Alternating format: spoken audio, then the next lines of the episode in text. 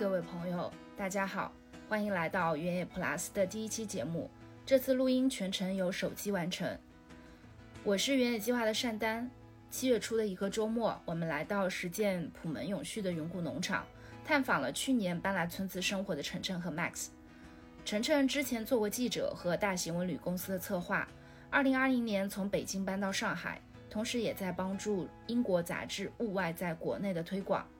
Max 是在二零一三年离开香港去大理经营民宿，也担任过自媒体平台一注一世的撰稿。二零二一年回到家乡上海，跟朋友合伙经营了一家网红素食餐厅。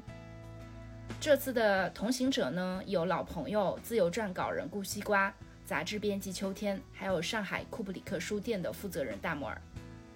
节目的最后，分享十年前的八月，我在普罗旺斯乡下的一段录音。最后的最后，还有一个小彩蛋。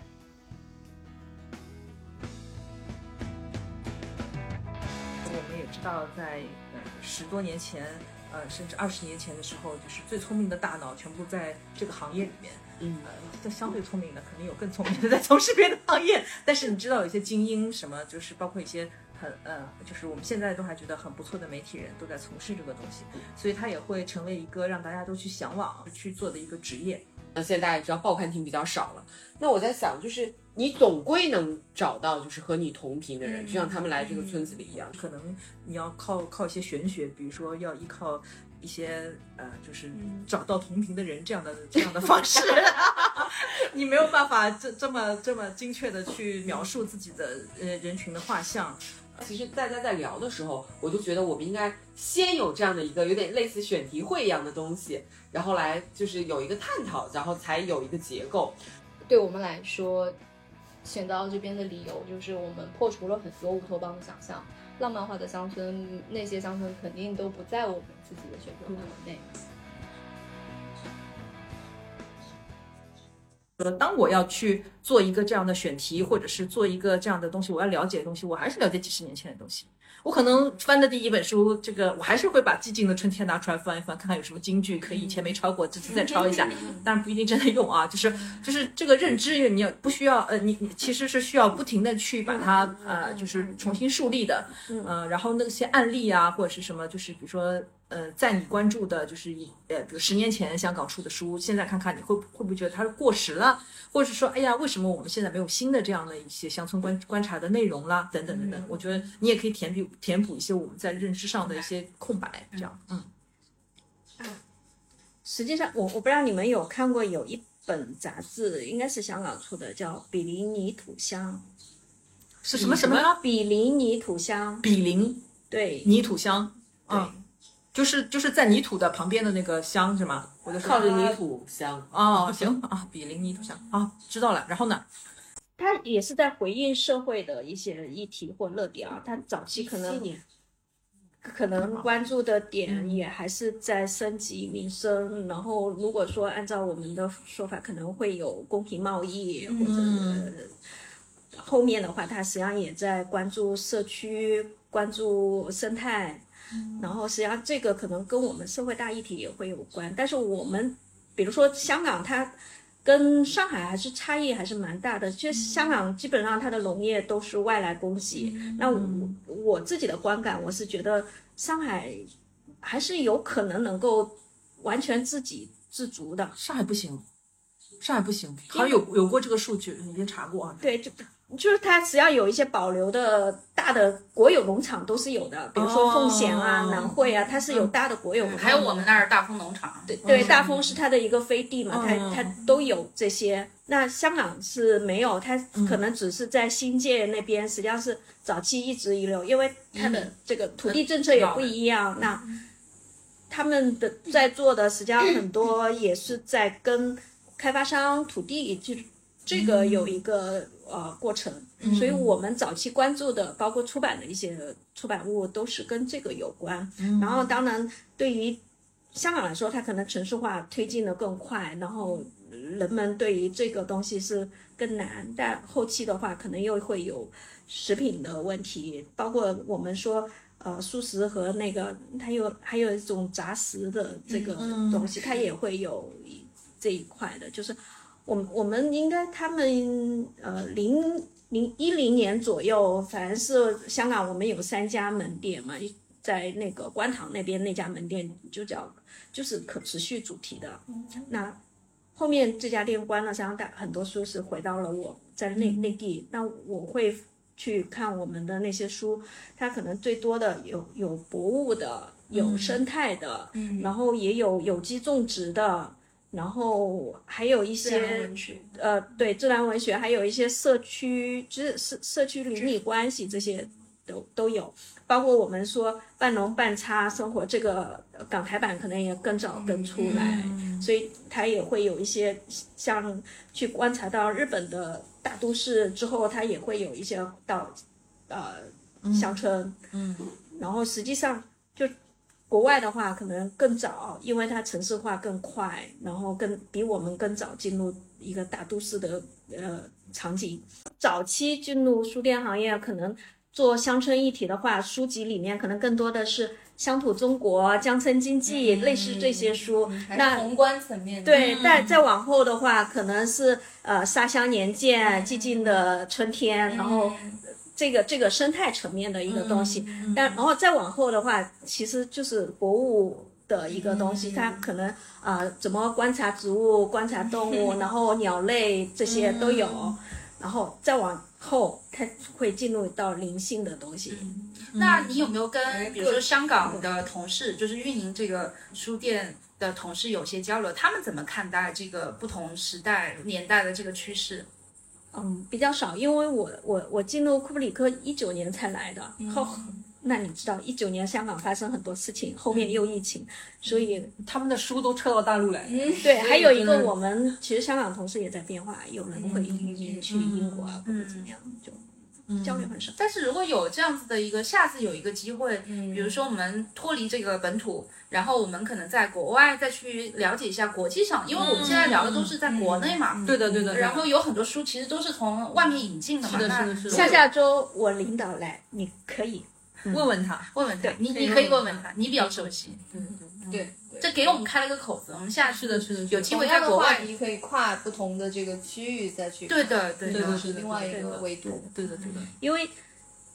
他就我领导上，他可能是切入更多，包括他引入那个呃，就是香港也有小龙嘛，嗯嗯然后也会有有机生产，就是我们实际上书店也会卖蔬菜，嗯然后对也会有这些商，他跟他们的呃关联是非常深入的。嗯然后我们除了本身日常会销售以外，太古城的那家店实际上每年年终的时候会有个大的市集，就是有机和公平贸易的市集。嗯那实际上周围的一些人群啊，包括我们本身，呃，因为书店开了二十多年嘛，所以累积的人群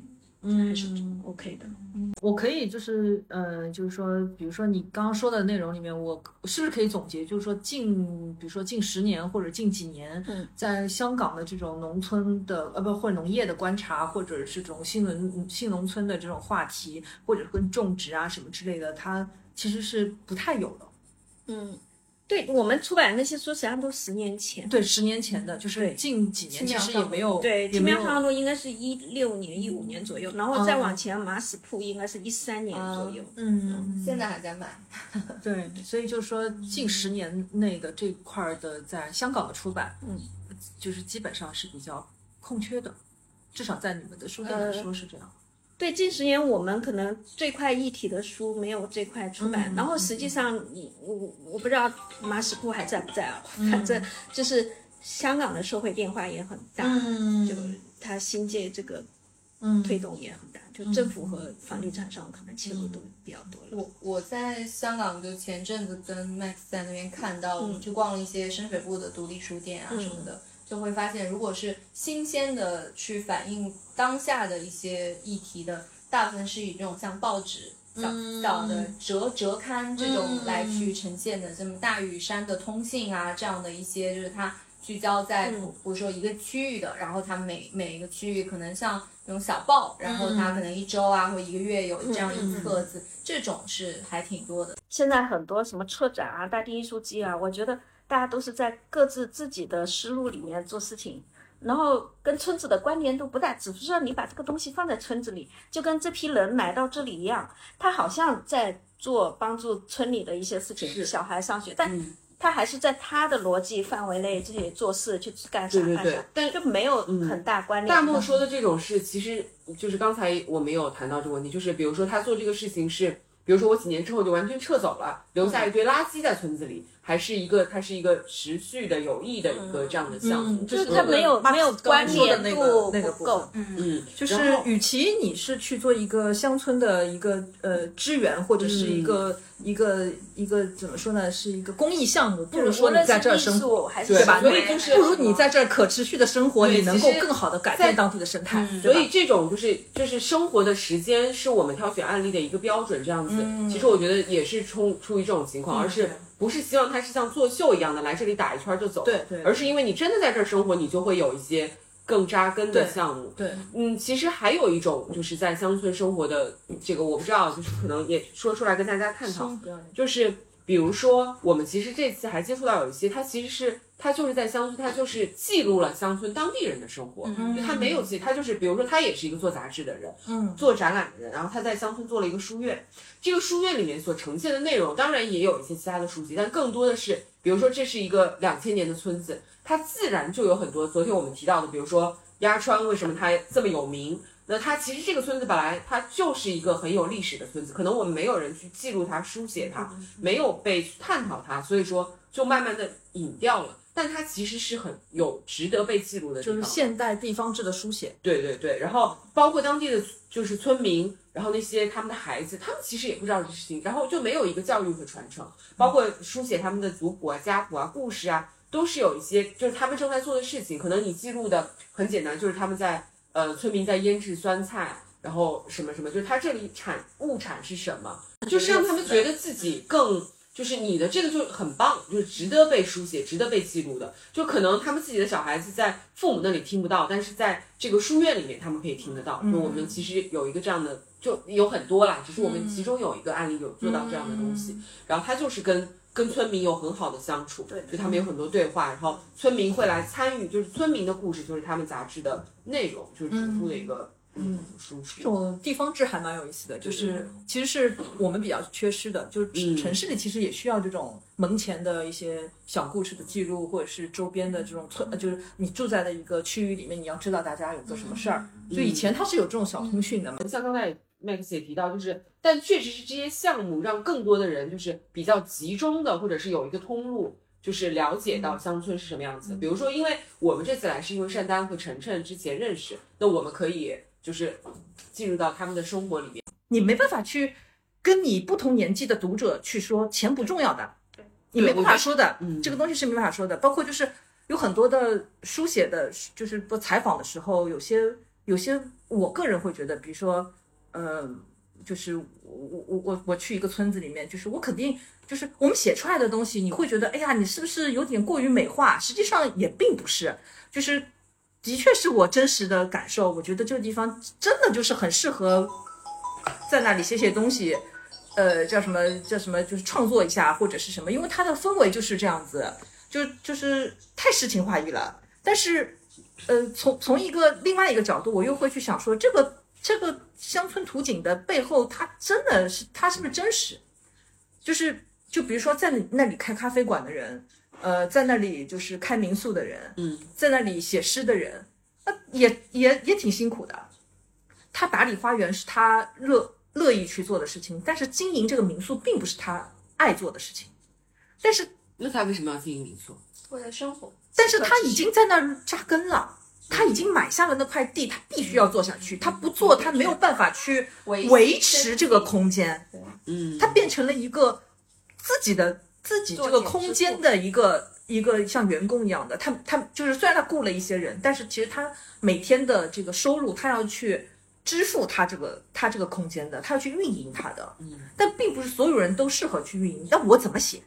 嗯，我我怎么写？我我只能觉得说，呃，撰稿人的痛苦不是，我只能觉得说他的就是这个时候我的体验，我只能觉得说他的诗情画意是不是轻飘飘的？因为他经历了这个生活的这个在农村里生活的这这个这个美美美好的这个泡沫的破碎之后，他仍然选择了诗情画意的生活，并且仍然把他最美好的那个面相嗯去呈现给大家，并且他仍然去给大家去提供最好的食物，就是我觉得啊，太厉害了。虽然在他提供的一些不能上版的自己独自抽着烟的照片里面，我仍然能觉得，哎呀，这个，我觉得这个人太辛苦了。但是这也是无法选选备选备选的图片，对不对所以我不？是把你诗情画意的画还是给你加回来了吗？就是对啊，我觉得这这在我强烈的要求之下，这也是我后来就是慢慢理解和想通的一些一些点，就是呃，我不知道晨晨他们有没有，其实有一些就是乡村生活里面也不全是美好的一部分，就是你和邻居也不一定就是友好的部分。就是那天我是问了一个什么问题啊，他们耳朵听差了，我说我说你们有什么呃愉快的事情吗？我本来是想问一下，就是他们和邻居就这种友好送点菜呀、这种互相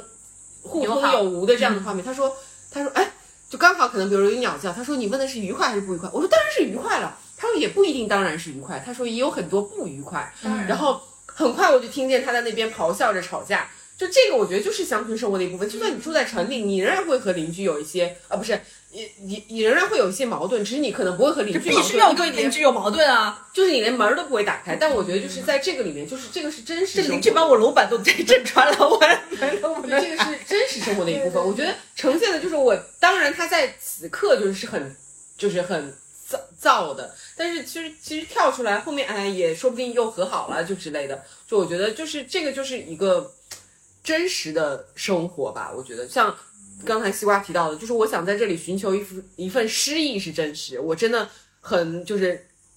就是很大声的开始吵架也是真实。嗯嗯。但是吵架的部分，呃，不会进入到这个文字。对，就是说这个难堪的部分，或甚至是不堪的部分，你没有办法，因为我也不可能就是在短短的两三天里面去了解到了它的全全貌。但是是人嘛，就是你到了一个地方，你会有感知嘛，就是你知道，呃，这个这个这个画面它得来的不易，嗯嗯，就这些人他。其实他是维持了一个这样的一个乡村途径，也维持了自己生活的体面。嗯，然后你会尊敬他的这种东西，甚至就是，就是说，可能我走进他的方式，我是去通过他的食物，他酿的酒，我能够感受到，哎，它的甜美和它的骨架，就是他的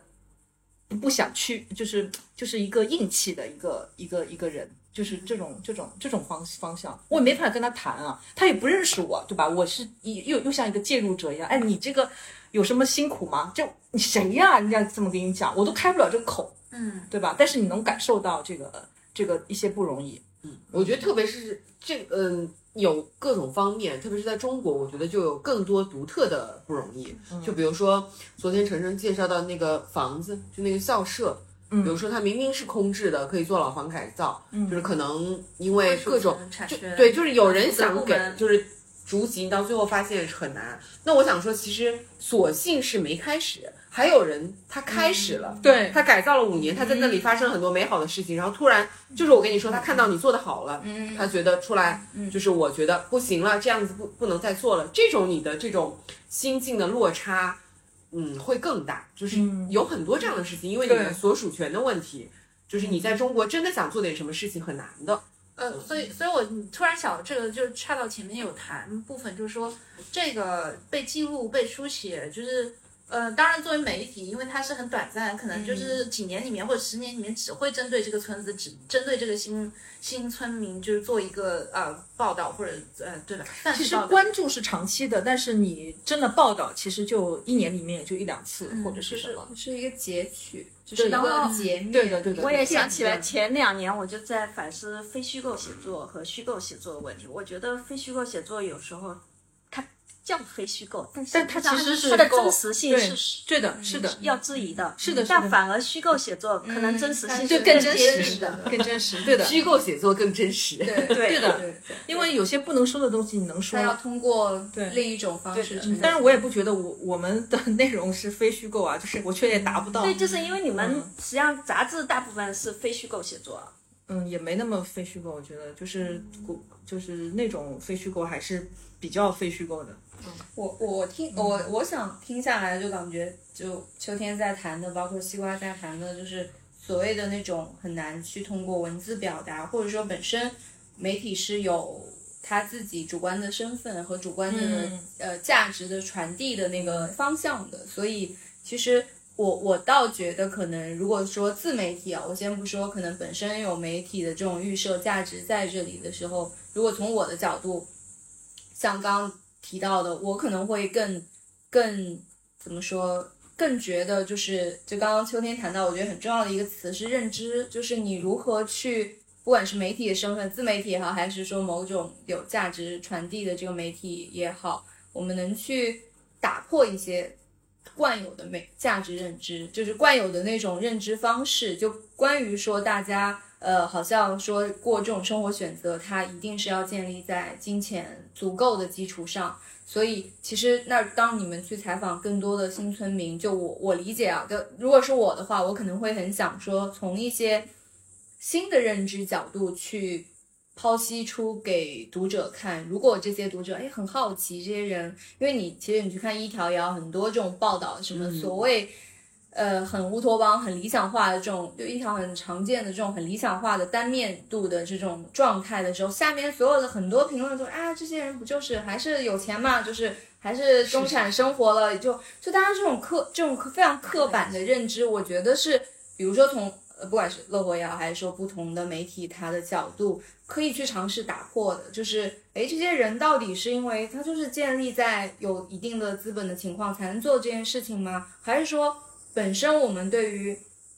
生活的认知就是不同的，就比如说，当这些有刻板印象的读者会觉得你有钱才能做这件事情的时候，那我们可能会想去呈现说，哦，你在都市，呃，辛辛苦苦在还贷买五十万呃五百万房子的钱，可能人家没有在做这件事情，人家就是用我可能你需要去存钱买房，或者说存钱买车这些钱，我就来去。我就用二十万，我可能有了这个积蓄，你可能是马上明天要去买车，但我就用二十万的积蓄，我觉得我可以很舒服的在乡村去实践我想要的一些生活。然后，比如说你觉得哦，我要去买一只包，或者啊，我只是想到这些，买一件衣服，或者是我可能要花个几万块去做这样的一个购买的东西的时候，这些人就是用这几万块钱，他愿意去在这边给你开启一个好像哎，你听看上去啊诗情画意的生活，其实。我觉得这种认知是可以去被嗯尝试书写的，尝尝试去传递给读者的。就是我我我我个人是有这样的一个想法。如果是我去，包括我自己记录我自己的生活，就包括其实讲到了你们刚刚讲说跟村民的关系啊，来到乡村这种真实，什么叫做真实的生活？我觉得，呃，我恰恰觉得那些呃破除。大家理想想象的诗情画意的什么田间地头的什么风景自然美好的这种想象的东西才是很精彩的。就是我也跟村民吵架，我刚刚在搬过来的时候，我就说，包括跟隔壁这边他他那种。就是我刚到这边以后，他们就一直在看你，一直在看你，一直在看你。我站在楼上，他们从那个角度看我。出了门，我在门口，他们甚至就跑到你家门口来看你。然后把你当一种植物一对，就样观察。是就是 就是就是那种不适感，然后到我哎，渐渐的左你也去看他们，左邻右舍，就包括我的应对方式，然后我的左邻右舍的阿婆们开始给我送菜。开始帮我种这个红薯叶，看我在那傻不拉几的不知道干嘛，人家就过来笑我，然后给我递东西，给我递镰刀，给我递这个红薯叶，甚至人家说我来帮你种等等，就是我觉得这些过程都非常有意思、有价值。然后包括我之前刚刚在第一个房子，就我们刚搬在村头那边还没房子，没找到这个理想房子的时候，住在那边。隔壁的邻居就是我称其为呃，这什么村恶霸，就是我就 恶霸邻居，村霸，对，也不是村霸，就是恶霸邻居，就是反正就是他他的生活，他觉得你是外来的嘛，然后就村子村民怎么去看待一个呃新村民的介入，就是新村民话题里边，我觉得也很有意思。原生村民怎么样？其实你们也可以去，就我感觉啊，可以去采访一些原生的村民，他们怎么去看待。外界的所谓的新村民的介入，然后他们就会，我所谓的恶霸邻居们就会，呃，他自己呃煮东西，他就在我的我的水井就在我的面前，我会有那种，哎，这个房子我租下来了，然后那门前这个井是不是就是应该是我的，对吧？本身就是房东的井，然后但是这个井其实，在村子里边是你只要这一排大家都可以来用的。然后就别人门口没有井，他们都来用你的井，然后我当时就非常不适应，就是好像我每天在楼上睡觉的时候，就听到那个脚步声，感觉要进到我的房子里来了，我就那种非常担惊受怕。然后到我怎么哎适应了哦，没关系。然后他们每天可能煮那些东西熏呃煮柴啊生火呀，就在你的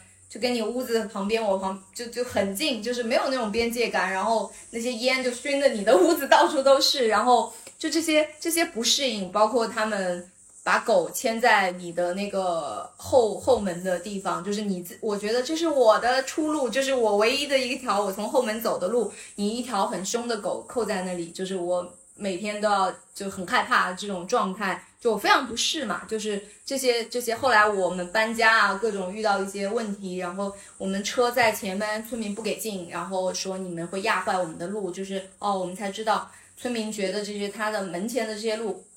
是他们的院子，是他们的厂晒谷场，是他们晒晒农，是他们的。你的车过来，好像我一个拉搬家的搬家的车过来会压坏他们路，他们就集体一个一个的就一个大叔出来了，然后把所有。这一排的人，村民都叫出来说：“你们车不能过，不能过。”然后我们就从后面过，然后说实在无奈就从后面路，后面那条狗，然后就我们晚上已经很迟了，因为村民不给走，就按我的预计，本来应该是七点钟就到这儿可以搬完东西了，天还亮着，一直弄到呃天都黑了，然后我们也看不见，然后有大大东大包小包的东西家具要去搬过去，然后那个狗又在后门，在我的就我觉得是我。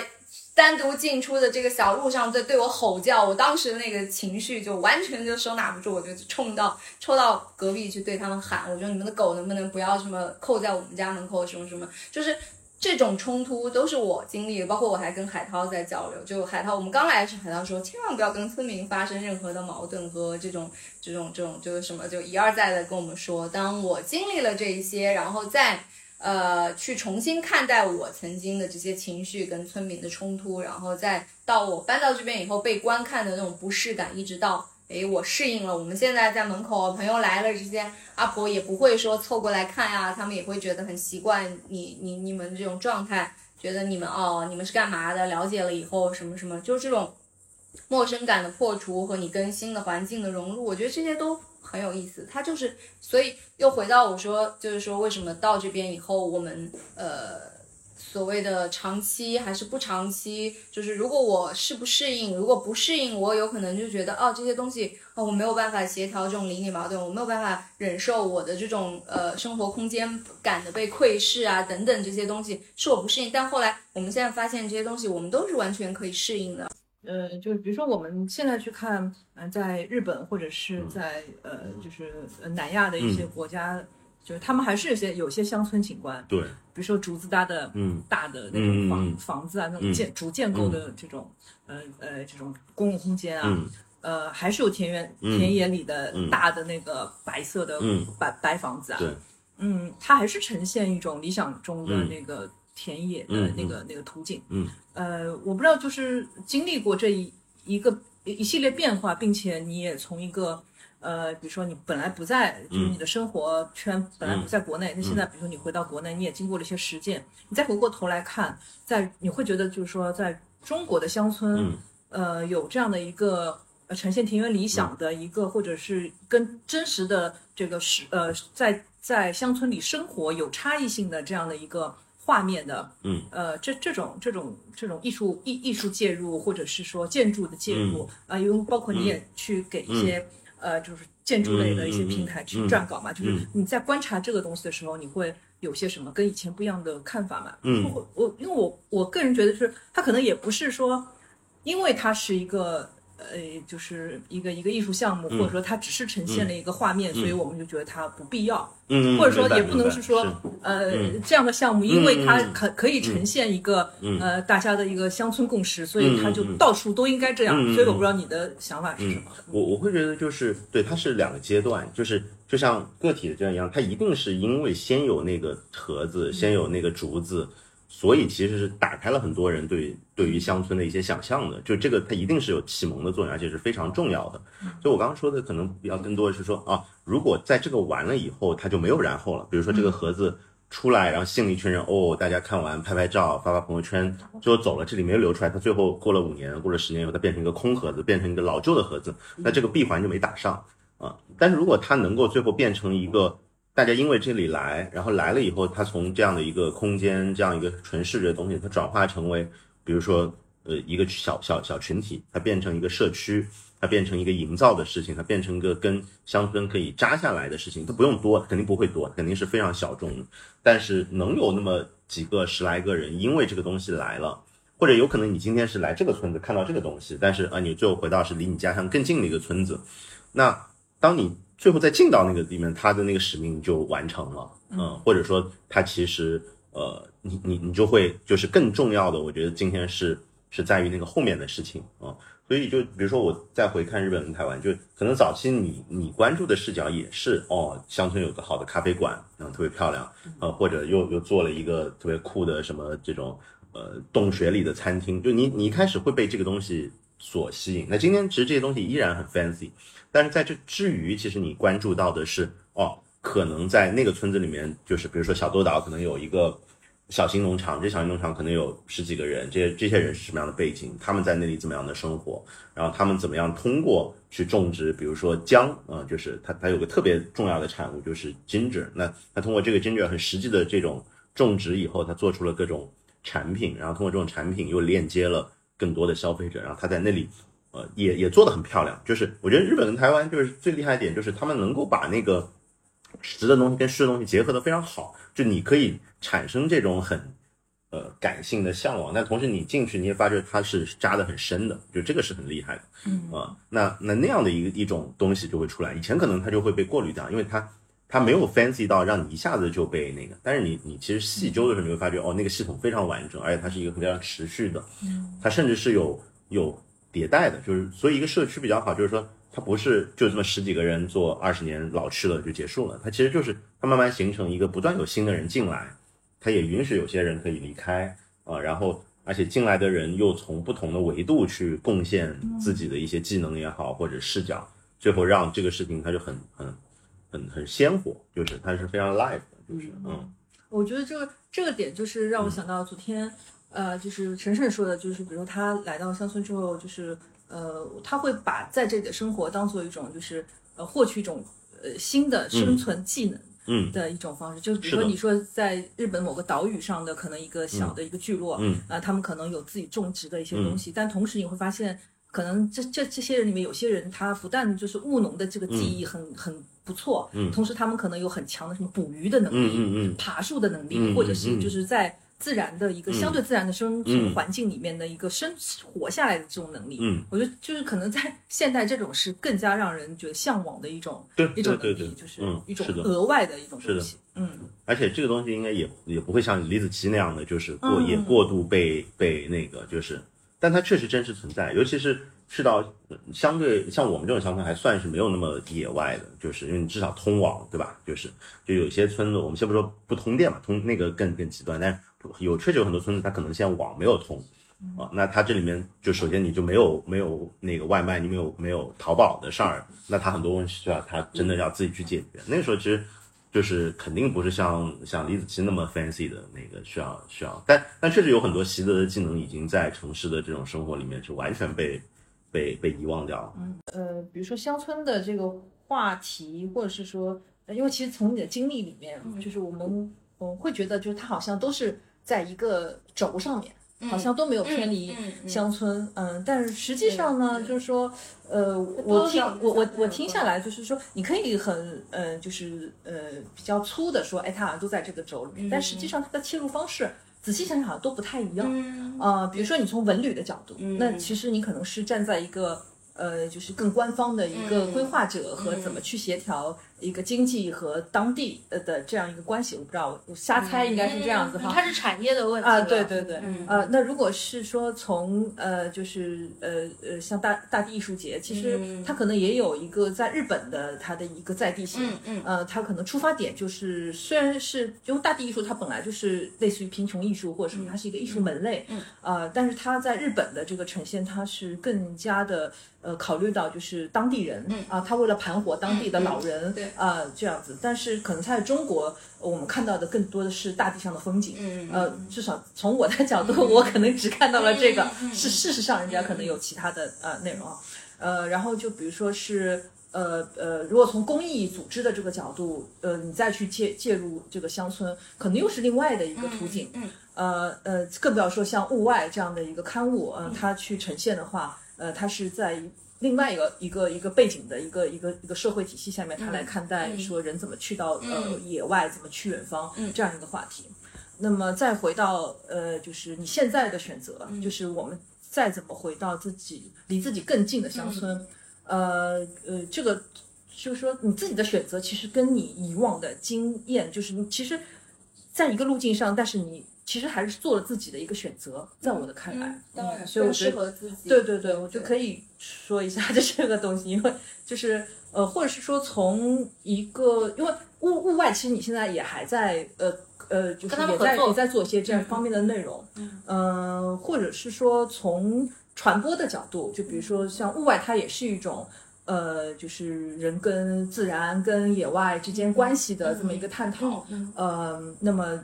呃，你自己的一个生活实践，它也是，比如说你你你很清楚，你比肯定比我们更加清楚是如何雨水收集，怎么样辨认一个一个一个树它呃是不是好吃，它结的果子是不是好吃，然后它呃在这样的树下面它要种什么样的东西之类的，这个这这种这种呃在在乡村里生活的这种经验的一个积累，嗯呃，就是这这是另外一种实践。那我是觉得就这这两种。这两者之间，呃，比就就比如说像物外，或者是说你之前的任何一个职业经历，跟乡村有关的职业经历，就是它两相比较或者几方比较，你你可以就是呃说一下，就是这个这个你比较的结果，或者说你为什么去选择现在这样的一个方式，啊、或者说你现在这种方式，你还会去用一种。呃，杂志或者是说文本的方式去做一些输出，或者说做一些梳理。如果是要去做这样一个内容的话，你会去做什么样的选题？如果就你自己的生活的话，嗯嗯。嗯。嗯，我首先觉得去做一些比较，就是所谓的比较选择，为什么就要到今天？我觉得这个还是顺应说我们每一步人的这个经经历，然后到了你现有的这个呃时间点和物理空间上的时候，比如说我来到了上海，我本身就打算说我从北京待了七年以后到了这边，我肯定不是说我只是蜻蜓点水，只是踏一下，或者说我想说，哎，在上海感受一下，我就去别处，因为我是想说到这边可能要重新开始我更长一段时间的这个打算，也是长期的一个一个一个选择。那那在上海经历了疫情，然后本身我结识到了 Max，或者是结识到了很多更多的朋友以后，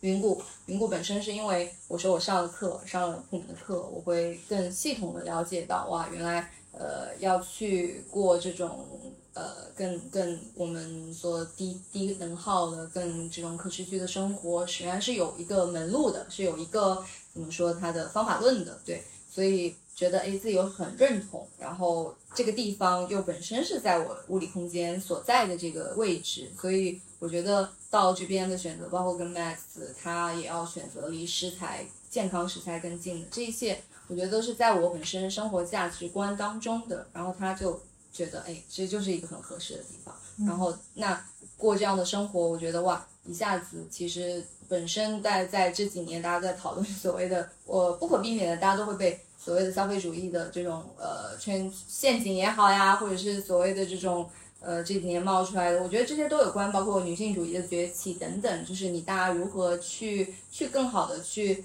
在自己的生命中去选择一段，哎，我可以独立。相对独立自主，然后又可能去通过双手去实践出一些东西的那种感觉，就像麦斯说的，我们可能哎，可能离土地呃更近一点。从之前的，其实我也是啊。你说我不管经历了前面的这些乡村的一些相关的事情，但其实嗯，我摄入的并没有那么深。其实还是作为一个媒介的角度也好，或者是作为一个，就像我之前在文旅，它依旧是一个所谓的平台上，然后去对接这种方方面面的资源，其实它还是很虚的，全都集中在那些文字领域，更多的是在文字 PPT 和呃网络的这些领域的事情。可能我就算去到日本实地，我去看，我去了解这些东西，它跟我自己个人经验的结合度没有那么高，所以。选择到这边就是一切水到渠成。我觉得疫情就是一个非常重要的催化剂，对于上海，就我一再说，当我觉得食物的那个部分，我想吃健更更新鲜、更健康的食物的时候，我没有选择的时候，那种状态对我的影响是是很大的，是让我觉得我的身心是都能感受到那种呃不安和和某种痛苦，所以我觉得这些会让我觉得哦。这样的一个地方是非常自然的一个选择，而且它的成本也好，它的各个方面交通便捷度也好，通达度也好，包括它本身，就像你们也也昨天了解到，它其实是一个十年孕育的土地，它并不是一个说好像还有一些乌托邦想象或者什么样的地方，它就是一个很朴实。因为觉得可能到了我们现在的这个状态，我们 Max 我们也不会说带有那种。很很演呃叫什么？还是想去景观化的东西越来越少。其实它就是非常真实的。我我吃了这儿的米，我吃了这儿的菜，就会发现很棒，很舒服。然后这里的人，然后我们认识到的朋友、人的伙伴，我们也觉得非常的呃同频，或者是怎么样。我觉得这就是一个很真实的选择。到了这儿，我是必须要接触土地的，是不是说我还能在这儿就是？呃，怎么说？呃，就是我来这儿也是自己要想要去接触土地的，这一切都是让我觉得，呃，以前接触乡村都停留在一个很虚的角度上，一个虚的维度上。到了这儿，我是真的想去尝试哦。那乡村是不是自己想象的那一回事儿？乡村是不是？就是你你你不用双手，你也能在跟乡村发生连接的。然后我觉得是现在要去，真的是以肉身经验去体验、去去实践、去感受，我才能会说哦，那我可能实践了一年、两年、三呃，或者是再再有时间，我就哪怕就说一年，我觉得哦，好像自己哪儿都不太适应，或者说我觉得我根本没法下地干活。昨天去摘醉梨，然后。满脸被叮的包，我根本就没有办法去适应适应这种状态。我会发现不是这样子的。哎，我对于泥土，我下去就很舒服。我或者虽然我害怕挖，虽然我有这个挖类恐惧症，我夜晚有的时候还是不太不太愿意出去的时候，但是我依旧觉得这不是不是问题，就不会阻碍我说在这边继续可以再去待下去，继续去做一些事情。比如说，我还会心急，每天早上起来去看我的草是不是太太太多。就是我会觉得，哎，这一切自然而然的会让你觉得，呃，活得更真实，更更有，就像 Max 的那种鲜活度是是有的。我每天可能都会发现，Max 现在其实他是一个怎么说？我感觉他的变化是，我们会互相感知对方的变化，因为跟这个环境去互动，他对于花草什么的。其实他之前是不敏感的，对于植物啊各个方面，但现在他自己去营造了一个小花园，他自己每天早上一大一早起来就会去看，说，哎，这又一朵花开了，哎，你快来看这个蝴蝶，就是不同的种类，因为我们需要辨识很多物种的不同的样子。他说这个是什么蝴蝶，好像没见过，所以我就觉得这些东西都会让我们觉得生活很有意义，就是就。意义是没有的，就是人，我我我理解啊，人人的人人生的这个意义是不断在确认和追寻的。那些很虚的东西，意义是很虚的，但你需要这些东西给你，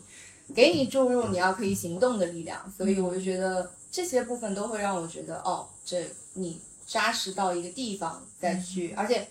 这个位置云谷这个地方，它对于我去理解乡村也好，理解自然也好，是我现阶段非常合适的一个选择。就是它没有比现阶段更合适的一个地方给我去选，因为你也有媒体经验。如果是说让你输出，对，第二个问题，对对，我我一直有在想，就是可能也是拖延啊，还是懒，就没有启动这个点。我自己也有公号，之前一直有在写，就是呃，我我我一直想去记录，就先包括现在我也尝尝试用视频啊，用一些方法，比如说前阵子插秧。那个牛背鹿，我昨天还在问丹丹，就是会跟着那个泥地机，哇，那个阵势非常美，就是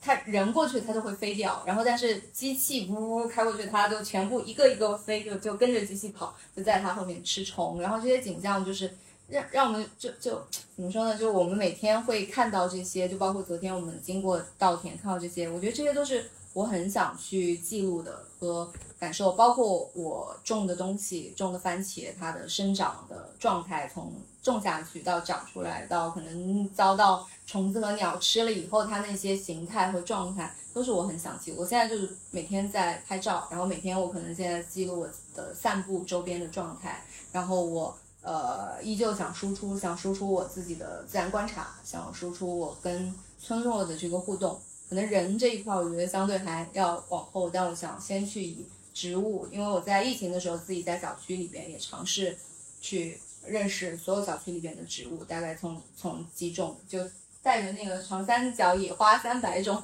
那个小册小册子，然后每个每个去辨认，然后到现在我就觉得。我认识我身边的跟我一起生活的这些动植物是很必要的。我可能会先想从这个角度去做一些记录，然后包括我自己可以去自给自足的一个开始。我能种出茄子了，我能种出番茄了，能种出豆子了。哎，这个被鸟吃，这个被虫吃了，我都想去把它给记录出来。对，所以这是这种记录，或者说是构建你现在乡村生活的一个环节。我觉得就是给呃。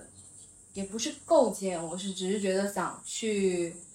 想，就像日记一样。如果未来我可能有了新的人生，到了一些另外的环境以后，这这一段就是我的一个回忆。嗯，对，是一个我呃生活过的一个一个小的一个记载。嗯，因为我听上去也觉得，就是这好像是你就是一种安全感的 来源。它真的是一个是一个记录嘛？也许不完全是，就是。呃，因为他前面有讲到说那个意义所在嘛，就是他觉得可能不一定是有意义，但是我在这种观察参照当中，我我可能发现我的存在，或者我我对我是个我的这样，对我会再次确定自己是谁，然后再次去寻找，就像我们说，我们，重建森林，就我们就大家伙伴一起聊云谷的愿景，就是我们重新恢复森林森林系统，然后。找到最终落脚点还是在我们这个人嘛？因为普门的三大伦理：照顾人、照顾照顾地球、照顾人和分享盈余。就我们最终，因为你自己如果没有被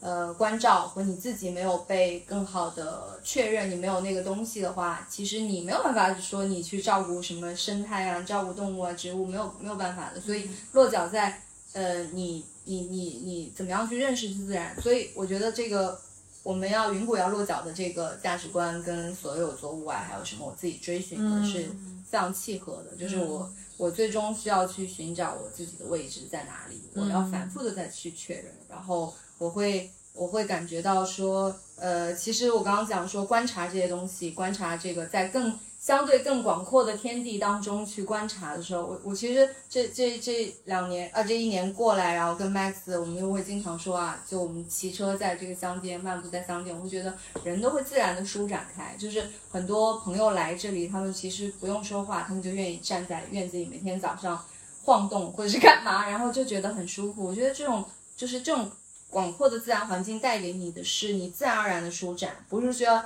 你在都市，我要去做瑜伽，我要去更多的去让自己放松，让什么？我觉得这种自然就已经带给你这些，是我觉得已经很滋养的部分。再一个是，我觉得通过观察和认知动植物，是我我也一再跟朋友讲，会让我的主体感，因为我们在城市里边会觉得。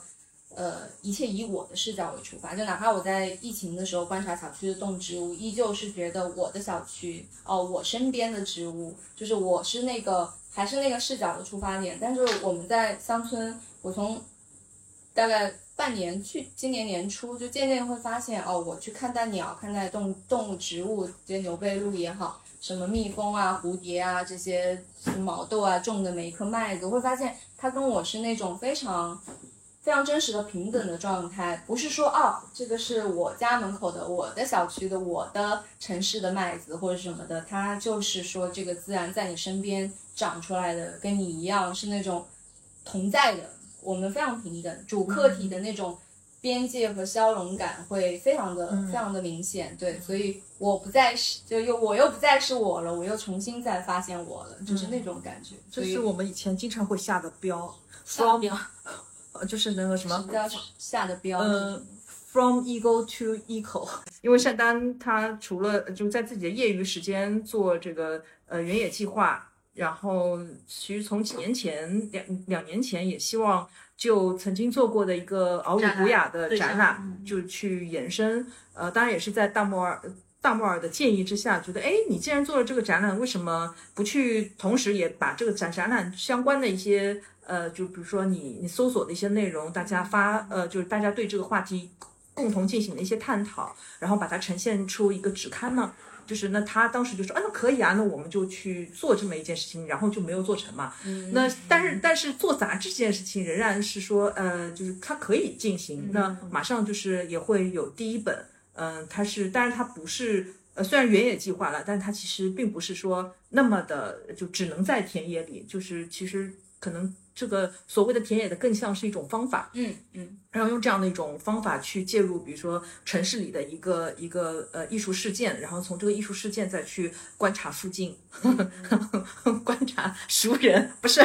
就是个这么一个一个一个意思吧，就是来来呃做这个杂志的第一期内容。那么就是说可以来问的问题就是说。呃，就是田野或者是原野这样一个话题，跟这个夕阳产业这个杂志这个事情，为什么你现在去展开这样的一个，不是一个冷门的话题，被一个夕阳产业所探讨？对对对，为什么？为什么呢？就是要问你啊！对对对。就是虽然我不是媒体人，但是我做的工作跟品牌、跟这个市场、呃传播有关。我在之前世界的第一大传播集团工作过，从大的传播集团和从服务大的跨国公司的这个体系里面出来之后，我发现传播沟通有效反而是线下。我原来更多做的是线上，然后线下反而就是呃跟人的就是交流或者合作的深度或者讨论。呃，推进的这个这个呃，往前能持续久的，好像都是因为线下而认识的，而不是线上。嗯，就举个例子，我们上一个展览，帮我们去做所有的视觉呈现设计的那个广告公司的创始人，他就是因为看了某一某一篇采访原计划的报道，跟我们产生连接了，所以这个就是很深度嘛。嗯，哦，他他他可以立马就就是做成这件事情，而不是。啊，我们 C 台说啊，我们这个呃，我们看那个微信，我们加那个微信，我入了一个群，就是他他还停留在可能在只是在沟通层面。但是如果你用一个深度的文字，呃，有一些编辑处理过的内容去做沟通的话，它其实相对来说读到某一就是某一个层面的思想，那它产生所谓的呃秋天刚才说的是贡品之后，他就立马会线下线下完之后说，哎，我们一定要做点什么，做点什么，那可能就真的就是它的概率可能是。呃，百分之五十五十，嗯，但如果是只是线上那个，可能就是更有效嘛，嗯嗯。我补充一下，就是为什么当时会建议要有纸质的东西。首先，我觉得实际上敖鲁古雅那期深圳那场的线下，我觉得是很成功的。嗯，首先它跨学科，然后它的人群跨度也很大，这样相当于在我概念里应该是破圈，就参它参与人群，它有学术层面的，也有。电影圈的也有广告商业的，然后实际上线下沟通的呃读者里面，实际上他能够很好的互动，他是有自媒体。那自媒体本身这个人群，他他并不能说他有很大的学术积累或其他，但他依然能够对话，能够听得懂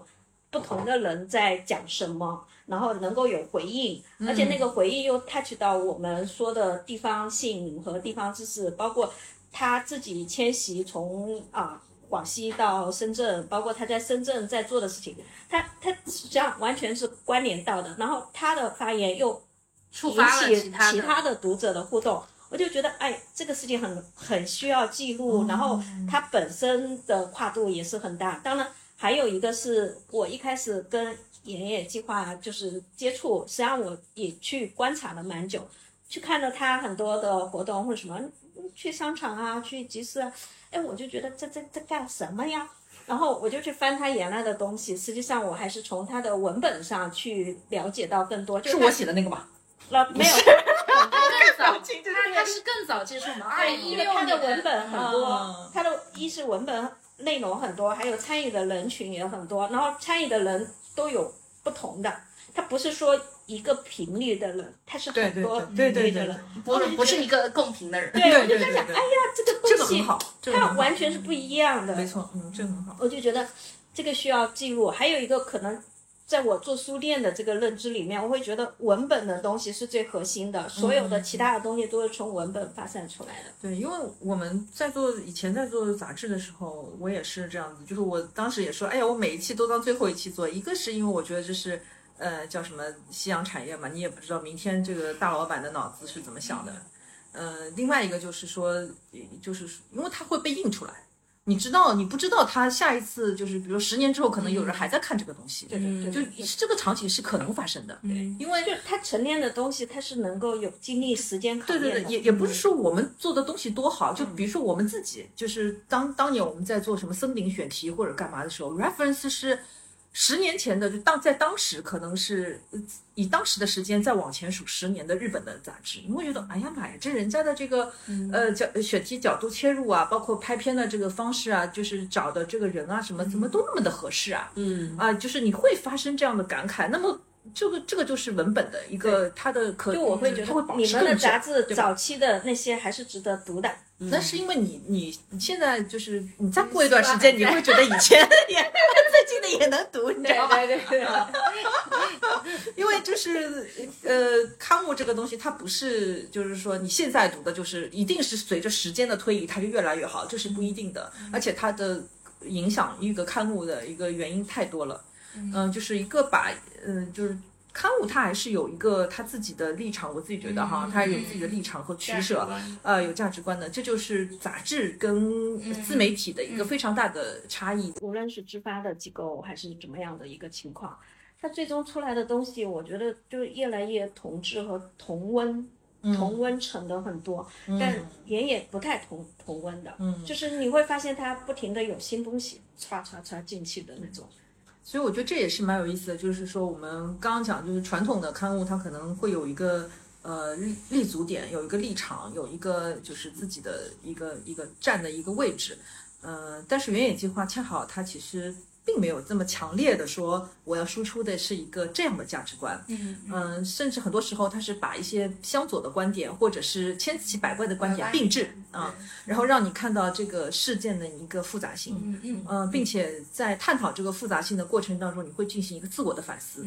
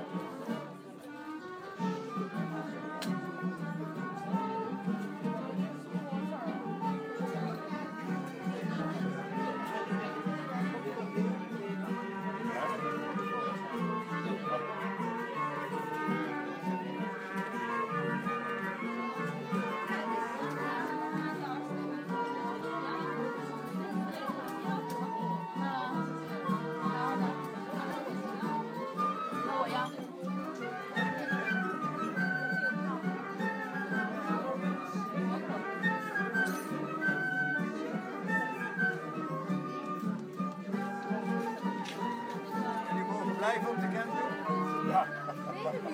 Wäre Sache.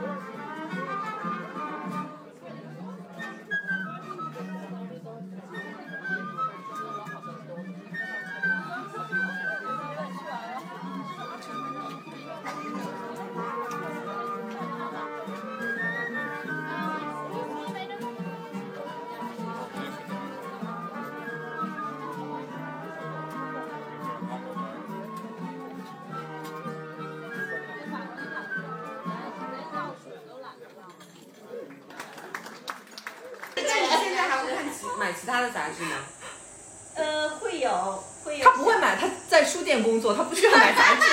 没有，他可能买一些看不到的书店没有的。自己自己有有有进一些杂志，我们会看。嗯，对他只看外刊了，我跟你讲，自从在书店，生活方式的杂志，我现在很少